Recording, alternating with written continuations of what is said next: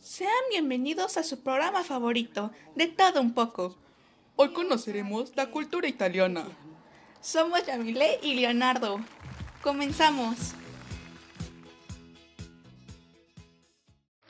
Como hace unos segundos se comentó, vamos a hablar sobre la cultura italiana. Eh, eh, eh, empezamos. La cultura italiana es reconocida por su arte, su cultura y sus numerosísimos monumentos, entre ellos la Torre de Pisa y el Coliseo Romano. Su gastronomía más importante es la pizza, la pasta, el risotto y el gelato. No, no te olvides del vino y el café. Es una parte muy fundamental de los italianos. Claro, como es el diseño, el cine, el teatro, la literatura y la música. Además, el baile es lo que más aman.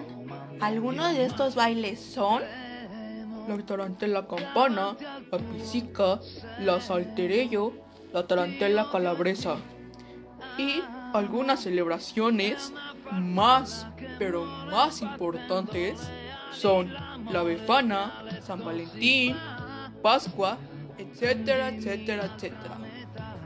Pero lo más valioso de los italianos es la familia, porque se reúnen, se comparten y todo eso es lo más notable de ellos.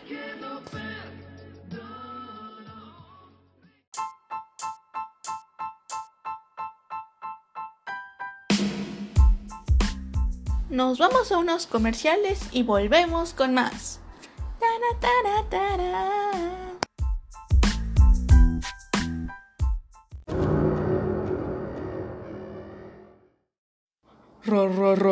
Radio Chems, la radio que te chimsea. Volvemos de nuevo con historias terroríficas de la cultura italiana, obviamente. Así que vamos a empezar. ¡Pam, pam!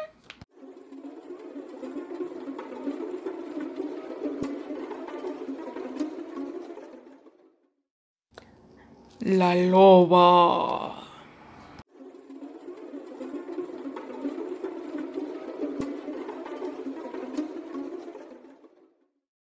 Esta leyenda forma parte de las múltiples explicaciones sobre la fundación de Roma, ya que representa la unión de personas de distintas civilizaciones en constante vínculo con los animales míticos. Viene de la madre de los gemelos Rómulo y Remo, salvados de asesinato por un sirviente que les dio posibilidad de escape por las aguas del río Tíber. En las faldas del río se encontraba una loba que escuchó el llanto de los pequeños, los arrastró hasta una cueva, donde los cuidó durante un tiempo. Fue hasta que se acercó el pastor Faustulo, cuando los niños fueron llevados a Aca, Larentía, esposa del pastor. Así Rómulo y Remo crecían entre humanos y con sus hijos. El símbolo de la loba representa desde entonces el animal sagrado de distintas etnias. Dios sagrado de los Marcers, Dios de los Sabinos, animal defensor de los latinos, y Dios purificador y fecuandor de Truscos. Además, es fundador del culto de la diosa madre, representativa de la génesis de la vida, en la cual y la cualidad de protección.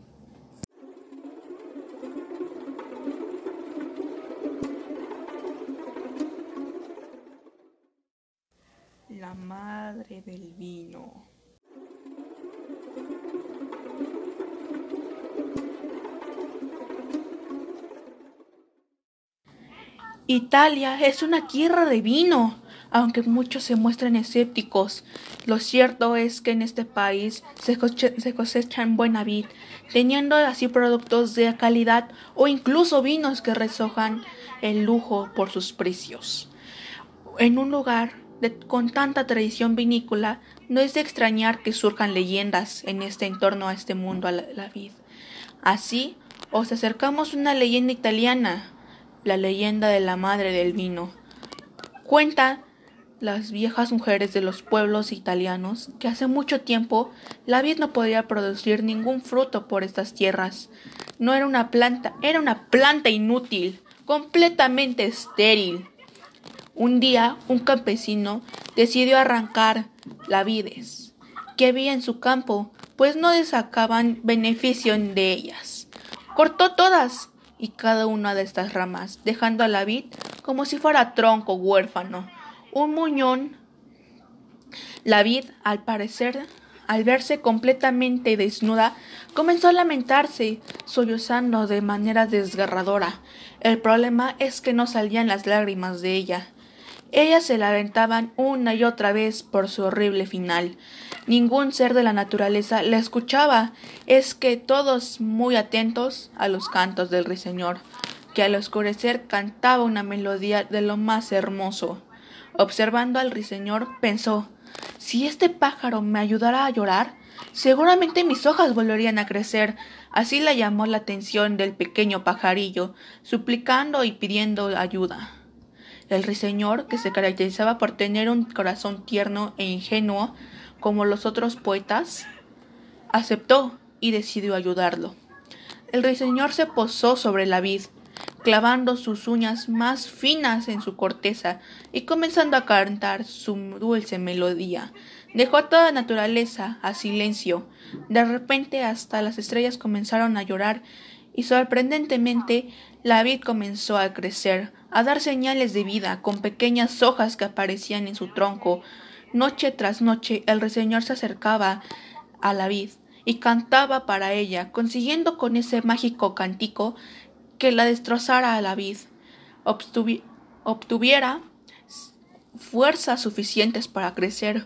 Poco a poco la vid empezó a tener más brazos, más hojas y más plantas.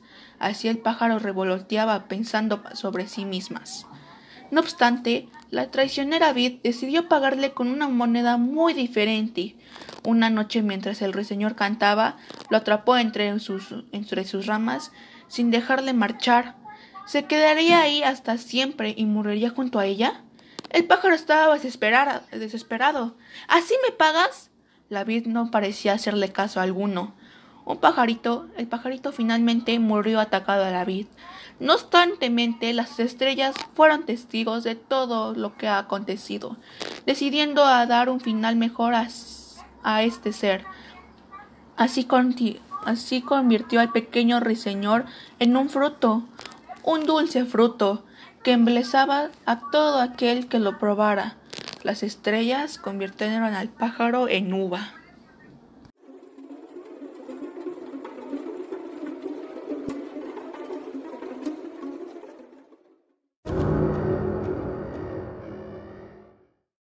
Al terminar los siguientes comerciales, volvemos con más. O puede ser la despedida.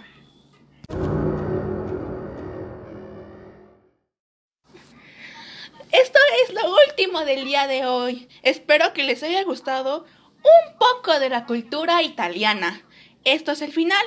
Así que hasta la próxima y los dejamos con nuestra compañera Tania.